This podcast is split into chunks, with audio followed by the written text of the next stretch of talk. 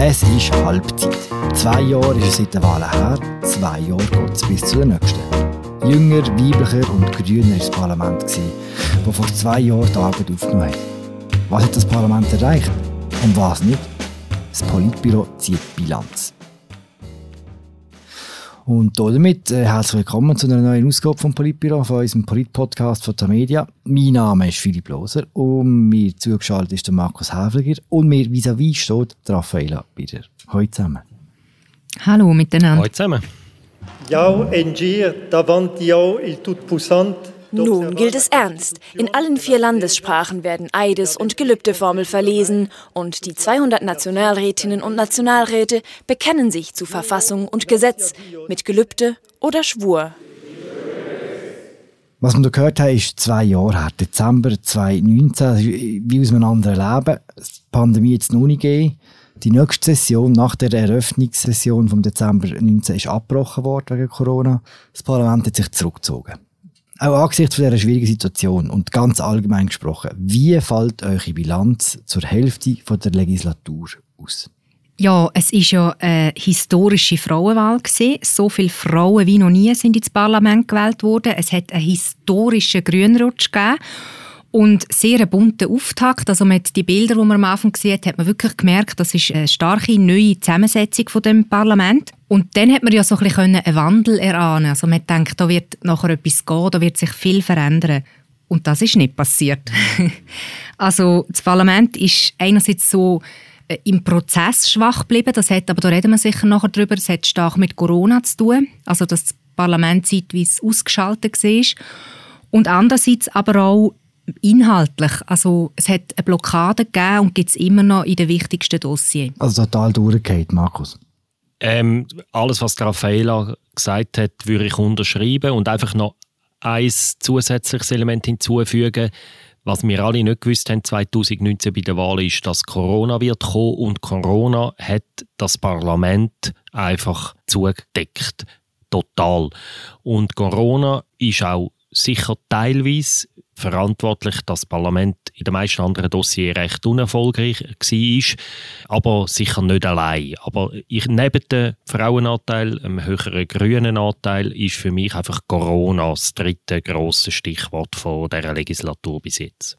Ist denn in den ersten zwei Jahren überhaupt gar nicht erreicht worden? Also eben, ich habe es vorher gesagt, es war ein massiver Grünrutsch und angesichts von dem Grünrutsch hat man ja vielleicht können denken, dass vor allem so im Bereich Klima und Umwelt etwas geht. Das ist es nicht. Aber was man kann sagen, also mich dunkt was sich viel spürbarer ausgewirkt hat als das Zulegen der grünen Kräfte, ist der höhere Frauenanteil. Also in der Gesellschaftspolitik ist einiges gegangen, das merkt man. Also da sind auch wirklich wichtige Vorlagen schon ins Ziel gebracht worden oder sind auf gutem Weg. Ich denke zum Beispiel an die Individualbesteuerung. Das ist ein Dossier, das ist seit Jahrzehnten gefühlt im Parlament. Es hat sehr, sehr viele Vorstöße gegeben und Anläufe wieder, um das Anliegen, das gleichstellungspolitische Anliegen aufzunehmen. Und es ist dann immer blockiert gewesen und jetzt ist plötzlich mehr möglich. Also man merkt, dass die Frauen aus allen Fraktionen sehr viel mehr parteiübergreifend auch arbeiten. Also gerade jetzt, das ist ein gutes Beispiel, ähm, die Individualbesteuerung. Dort gibt es eine Initiative von der FDP-Frauen, aber die ist parteiübergreifend breit gestützt. Und dann sicher auch die Ehe für alle, wo wir darüber schon abgestimmt haben, wo so möglich geworden ist im Parlament, dass, dass das durchgekommen ist und auch das Sexualstrafrecht. Also dort ist die Revision auf dem Weg und man diskutiert über Aspekte innerhalb vom Sexualstrafrecht, wo man vorher, also wo wirklich auch sehr noch involvierte Personen vor zwei, drei Jahren noch nicht für möglich gehalten hätten, dass da Bewegung reinkommt in die Diskussion. Neben diesen gesellschaftspolitischen Sachen kann man noch zwei, drei andere, zum Teil recht interessante Entscheidungen aufzählen. Also zum Beispiel hat das Parlament beschlossen, die Politikfinanzierung transparenter zu machen. Man ist hier an einer Volksinitiative von links sehr weit entgegengekommen. Es hat mehrere Steuersenkungen beschlossen. Also man hat beschlossen, die Industriezölle abzuschaffen, die Verrechnungssteuer, die Emissionsabgabe. Beim letzten gibt es jetzt noch ein Referendum von links, das das will verhindern Und was man vielleicht auch noch kann aufzählen kann, ist die neue Überbrückungsrente für ältere Arbeitslose, wo soll eben Leute, die kurz vor Pensionsalter arbeitslos werden, soll ermöglichen, dass sie zu der Sozialhilfe gehen, äh, verhindern, dass sie zu der Sozialhilfe gehen. Also es hat ein paar wirklich auch bemerkenswerte, auch überraschende Entscheidungen gegeben. Aber so in den grossen Dossiers ist wenig gegangen und zum Teil hat es sogar Rückschritt gegeben. Also äh, mit der Abschaffung von der Industriezölle, Markus, wo du jetzt angesprochen hast, kann man sagen, ist ja ähm, Wirtschaftsminister Guy Parmelin seine Legislatur eigentlich gerettet.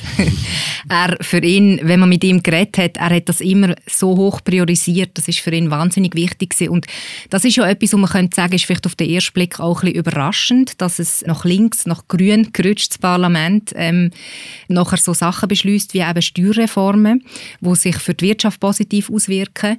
Trotzdem ist das jetzt in dieser aktuellen Konstellation möglich gewesen. Also eben das, das ist auch ein Dossier gewesen, wo, wo lang hin und her gegangen ist zwischen der Räten, ähm, der Abschaffung von der Industriezölle und jetzt ist das im Ziel.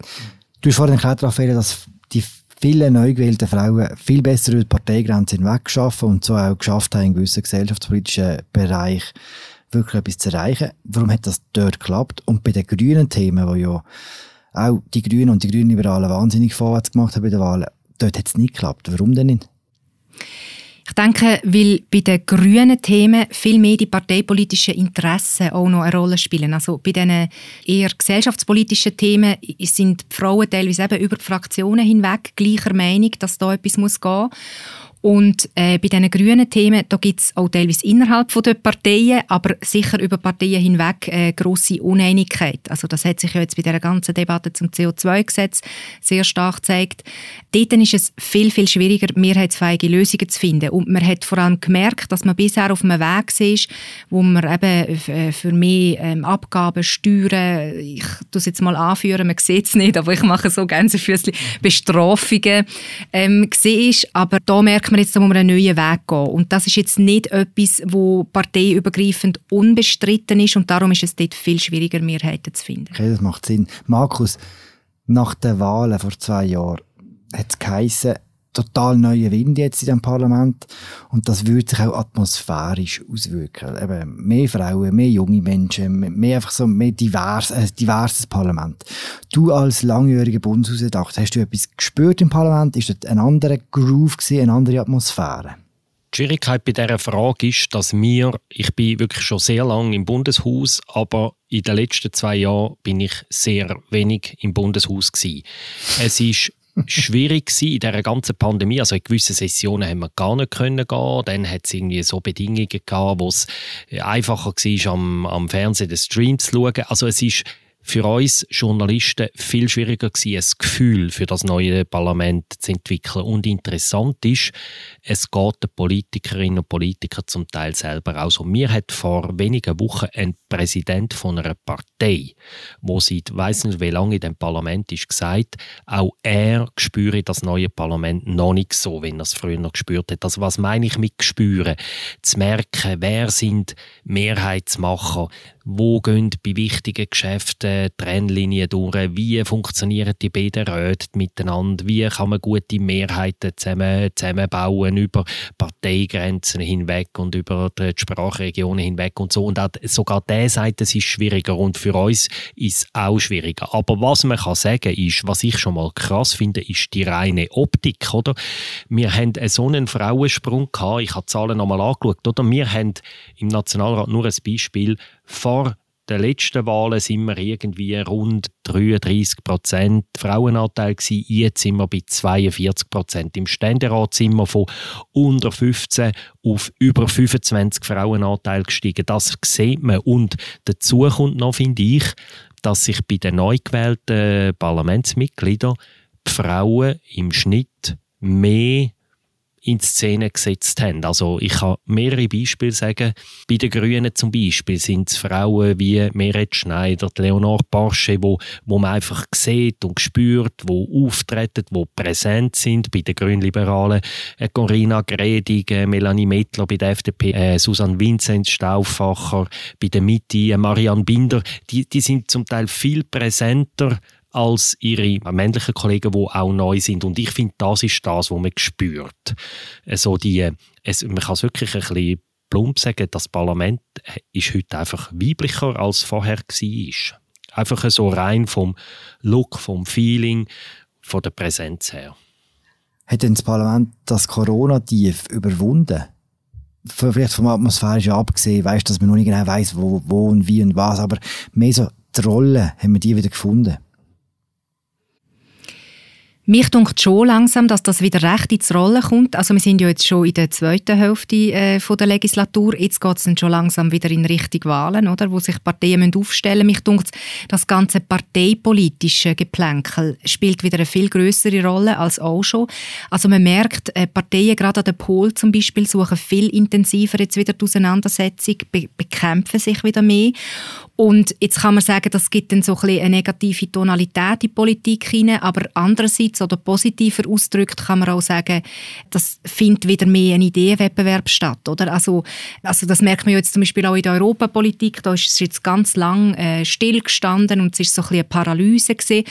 aber jetzt äh, sind neue Ideen auf dem Tisch und plötzlich ist man wieder gezwungen, um sich mit dem auseinanderzusetzen. Also, dass die Parteien von der Konkurrenz die Ideen genauer anschauen und viel, dann etwas kontern. Viel passiert in Europa nicht wirklich, Nein, sagen. natürlich nicht, aber es wird wieder mal ein bisschen geredet, immerhin so.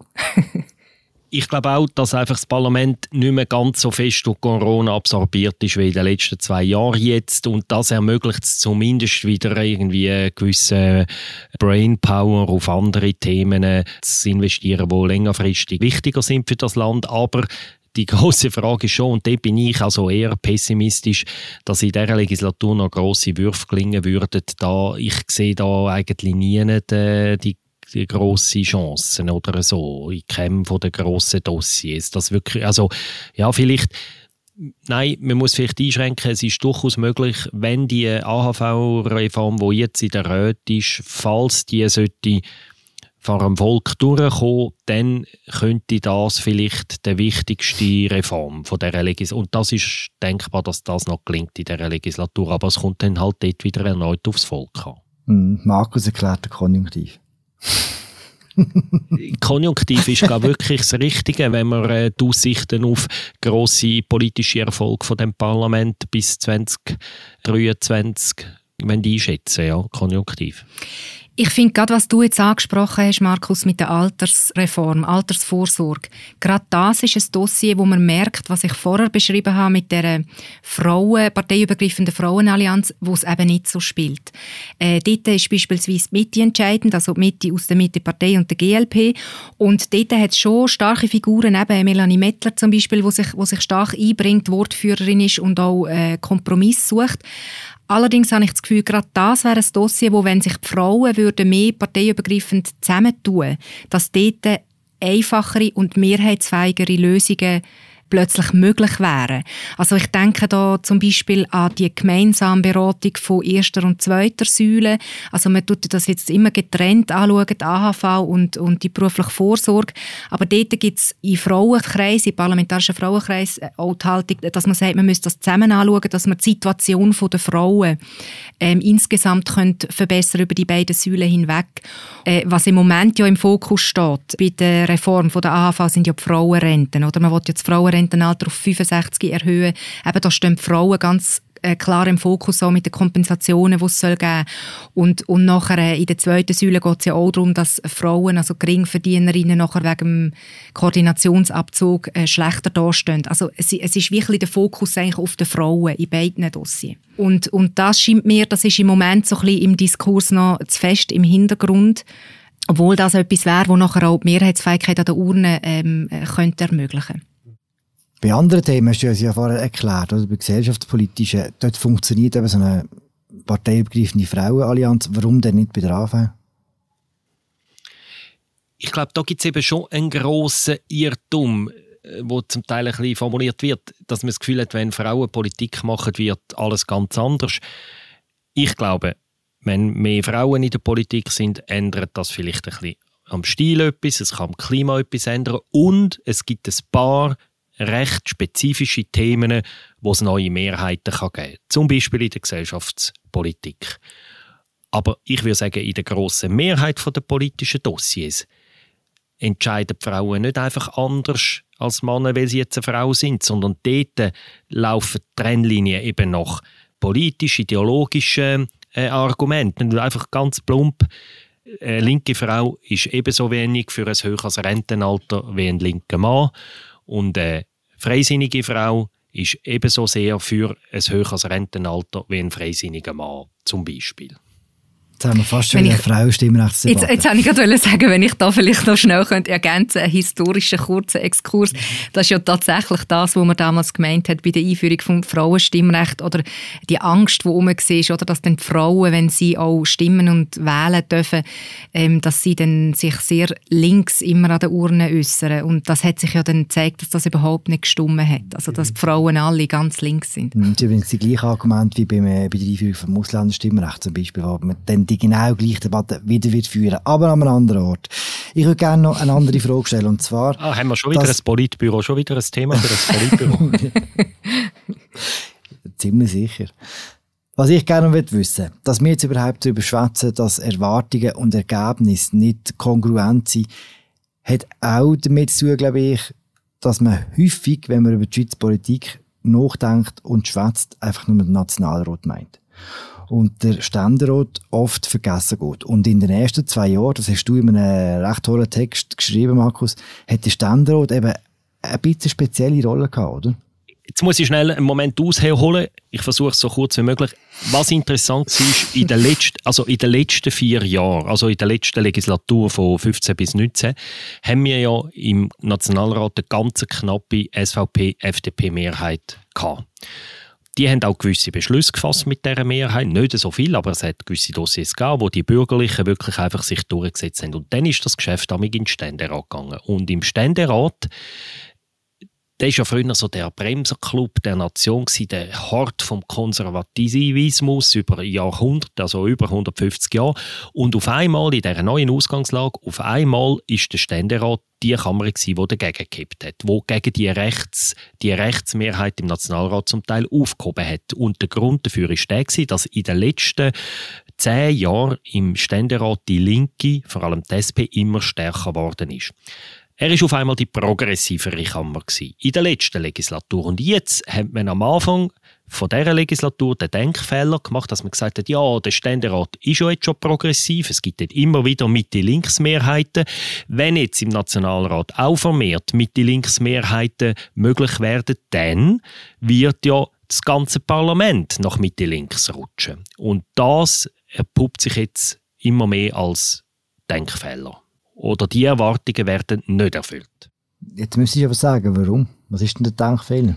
Der Denkfehler ist, dass der Ständerat sich auf dem Papier nicht so fest verändert hat, was Partei, also er hat mehr Frauen, aber sonst die parteipolitische Zusammensetzung hat sich nicht extrem fest verändert, anders als im Nationalrat. Also Mitte, SVP, FDP sind etwa gleich stark, die SP ist schwächer, dafür sind die Grünen stärker. Also Rechts-Links-Lager sind praktisch gleich wie in der letzten Legislatur. Und trotzdem stimmt der Ständerat jetzt eher konservativer als in der letzten Legislatur.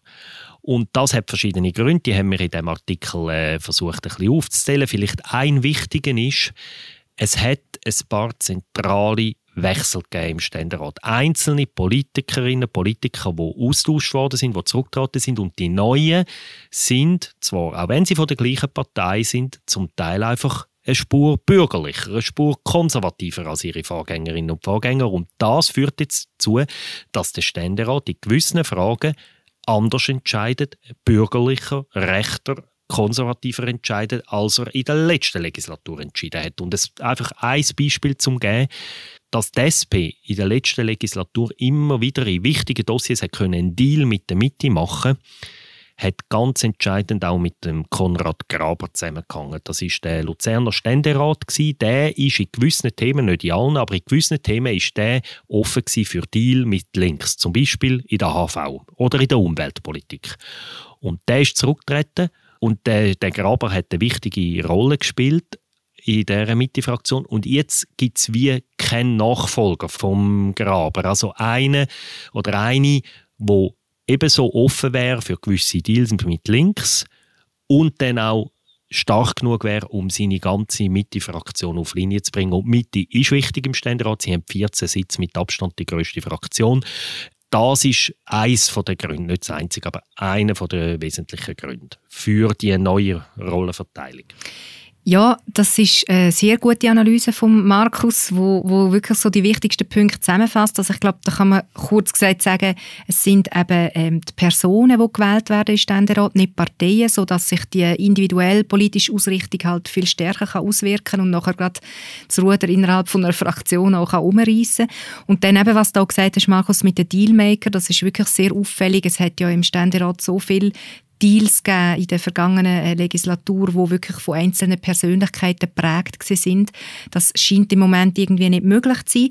Und ich würde gerne noch ein Beispiel ergänzen, weil wir jetzt eben gesagt haben, so die progressiver versus konservativer Ausrichtung vom Ständerat. Eindrücklich zeigt hat sich das bei der Debatte zur Ehe für alle.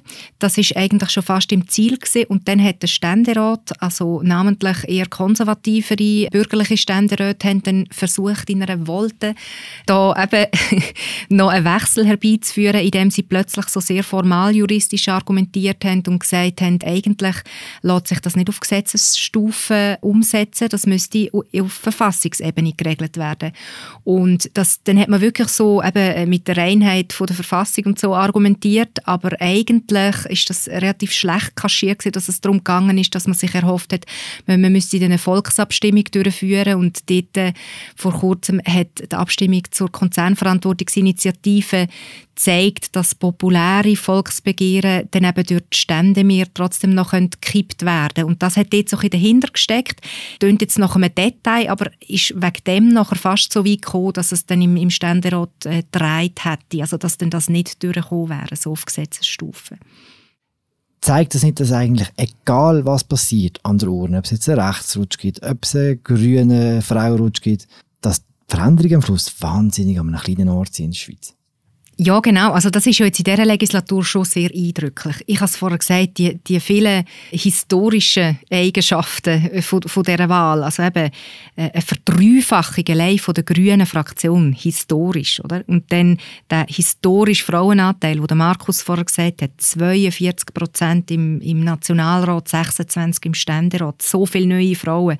Und dann ändert sich eben doch nicht viel. Und das hat sich ja aber auch schon, das, auch das hat Markus schon ein bisschen angesprochen, das hat sich ja schon in der letzten Legislatur gezeigt, wo FDP und SVP auf rechtsbürgerlicher Seite eine Mehrheit hatten. Auch dort hat man können denken, ja, die marschieren jetzt durch und machen endlich sehr viele Reformen möglich, wo auch dort ist schon eine Reformstau. Und dann ist es aber nicht so gekommen, sondern man redet im Nachhinein jetzt schon von einer verlorenen Legislatur. Also das ist schon sehr auffällig und ich denke, es zeigt sich einfach so die, die feine Austarierung vom Schweizer System, oder, mit diesen Checks and Balances, dass man irgendwie kann sich etwas sehr fundamental verschieben, aber es zeigt sich jetzt, dass wir vorher gesagt haben, zum Beispiel, ja, dann, dann passiert es halt vor allem im Nationalrat und der Ständerat hebt ein bisschen dagegen. Das ist wirklich so die Eigenheit vom Schweizer System, dass es nie zu extrem kann werden Zum Preis von, von einem Reformstau oder, oder von einer Blockade teilweise sogar. Das bedauert natürlich der Klimastreik zum Beispiel, wo findet jetzt muss man doch einen fundamentalen Kurswechsel in der Klimapolitik herbeiführen. Ist dann frustriert, wenn das nicht passiert. Eben, man kann das bedauern.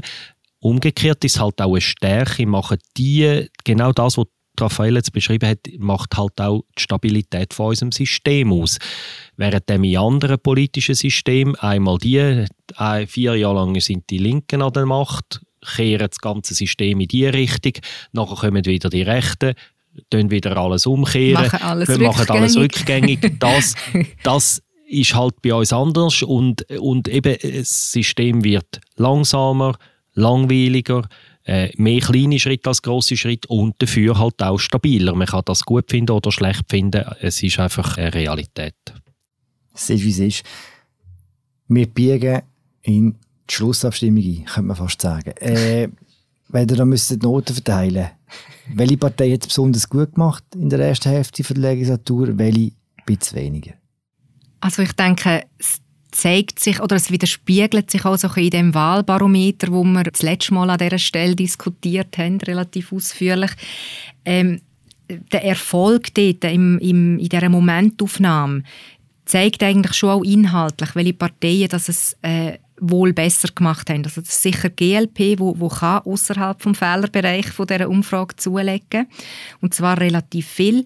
Die GLP hat halt immer noch das sehr zeitgeistige, die Mischung aus dem Grünen, aber pragmatischen, wo im Moment ja sehr gefragt ist und wo noch sehr viel mehr gefragt ist, seit das CO2-Gesetz an der Urne gescheitert ist, weil jetzt sind pragmatische grüne Lösungen gefragt und dann auch in der Gesellschaftspolitik, also zum Beispiel die Ehe für alle, das, das äh, basiert auf einem Vorstoß aus der GLP. Ähm, da hat sie sich natürlich können profilieren als stark ähm, progressive gesellschaftspolitische Kraft. Und dann hat sie sich in der ganzen Europa Thematik mit dem Rahmenabkommen und so hat sie sich äh, sehr geschlossen gezeigt. Also dort hat man nie das Gefühl gehabt von außen, das ist ein bisschen ein Hin und Her und äh, je Chemie, irgendwie alle bekriegen sich gegenseitig. Dafür setzt sie für etwas, was es jetzt einfach nicht gibt. Genau. Aber es scheint sich, bei den Wählern scheint das irgendwie noch nicht das Problem zu sein. Ähm, eben vor allem halt in Kombination mit den anderen Faktoren, die ich gesagt habe. Und dann doch auch noch ein Wort zur SVP, weil die ist auch auf Erfolgskurs und sie hat es natürlich gut verstanden, die ganz, den ganzen Unmut über die Corona-Politik so ein bisschen für sich äh, zu beanspruchen und, und zusammenzuführen, also institutionell eher zusammenzuführen bei ihr. Und das scheint sich auszuzahlen. Das, das scheint eine erfolgsversprechende Strategie zu sein in dieser Momentaufnahme. Wer ist denn richtig abgeschifft, Markus? Also wer wirklich wahrscheinlich die grössten Probleme hat äh, in dieser Legislatur bis jetzt ist die FDP, weil sie, in, über das haben wir schon mal in einem separaten Podcast geredet, weil sie in den Schlüsselthemen namentlich Klima, namentlich Europapolitik gespalten war. Und da wird sich jetzt sehen, ob der neue Parteipräsident Thierry Burkhardt das kann besser machen in den nächsten zwei Jahren. Ein Spezialfall ist aus meiner Sicht die Grünen. In den Umfragen bleiben sie auf ihrem höheren Wert, wie bei den letzten Wahlen. Sie haben nicht verloren.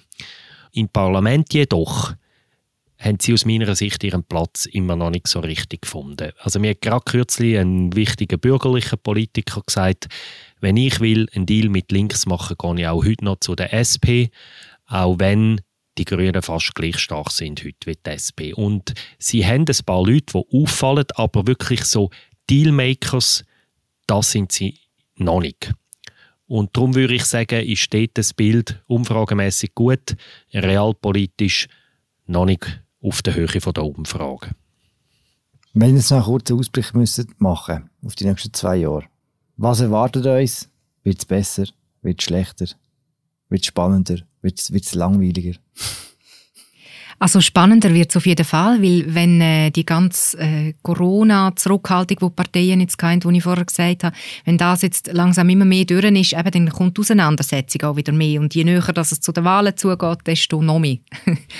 ähm, also das wird von dem her gesehen interessanter und was aber so ein bisschen, ja, was man ein bisschen äh, verhaltene ähm, Prognose muss machen ist inhaltlich. Also die Dossiers, die blockiert sind, wir haben es jetzt mehrfach gesagt, es ist die Europapolitik, es ist die Altersvorsorge, es ist die Klimapolitik. Dort ist im Moment kein grosser Wurf in Sicht in allen Dossiers. Alles, was wichtig wäre. Markus, was erwartest du für die zweite Hälfte? Ich habe das Gefühl, das Volk wird entscheiden am Schluss, ob das doch noch eine halbwegs erfolgreiche Legislatur wird. Das Volk wird es wahrscheinlich entscheiden bei der Abstimmung über die Rentenreform und auch noch ist ja noch eine andere Abstimmung, die recht spannend wird sein, zum Beispiel über Kampfjets. Das sind so zwei Dossiers, die wichtig sind, die groß sind, wo man am Anfang der Legislatur gesagt hat, das sind die grossen Brücken. Wenn eins oder beide von denen noch würden ins Ziel kommen, wäre sie vielleicht halbwegs erfolgreich. Wenn die beiden würden abschiffen, dann könnte man dann wahrscheinlich schon wieder fast von einer verlorenen Legislatur reden. Wir werden es sehen und wir werden darüber schwätzen, und zwar hier im Politbüro. Das war sie, die aktuelle Folge von unserem Polit-Podcast. Danke fürs Mitschwätzen Raffaella Birrer und Markus Häfliger. Mein Name ist Philipp Loser und wir hören uns bald wieder an der gleichen Stelle. Bis bald.